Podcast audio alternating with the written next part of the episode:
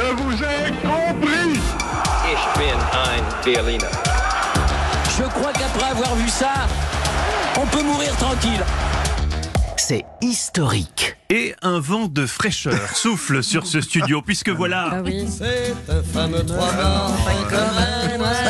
Et c'est pour ceux qui nous suivent sur europe1.fr, vous découvrirez la somptueuse marinière Saint-James, pour ne pas citer de marque, de notre ami Fabrice Dalmeda. Bonjour Fabrice. Bonjour Mathieu, bonjour à tous. Aujourd'hui se réunit à Paris, à l'Académie nationale de médecine, un congrès où va être examiné la question du vieillissement des populations européennes après un rapport du professeur Jean-Pierre Michel, euh, euh, oui, Oui, oui. Jean-Pierre Michel, spécialiste de la gériatrie.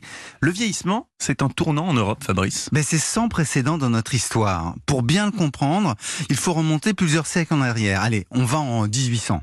À cette époque, l'Europe est en pleine expansion démographique. Elle représente alors le cinquième de la population mondiale. C'est une population jeune de surcroît, avec un grand dynamisme. En clair, on fait des enfants et en plus, grâce à la médecine, à l'agriculture et à l'industrie, eh bien, on vit plus longtemps.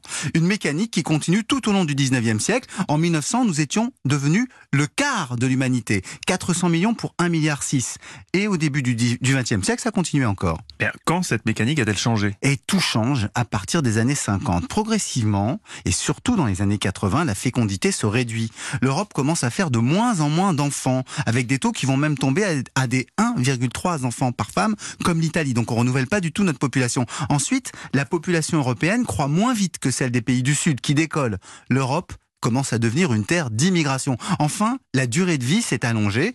En 60 ans, la population de personnes âgées de plus de 65 ans a plus que doublé. Allez, je vous, je vous donne ça concrètement. Mhm. En 1960, il y avait que 8% de gens qui avaient plus de 65 ans.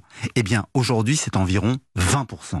C'est énorme. Et quels sont les effets de ce vieillissement Alors, il y a les conséquences dont on parle souvent, celles de l'économie, moins d'enfants stimule moins la production, les conséquences politiques aussi, avec tous les débats, vous vous souvenez, sur l'immigration, ça, on en a beaucoup. Mais ce qui intéresse les médecins qui se réunissent aujourd'hui, ce sont les implications médicales.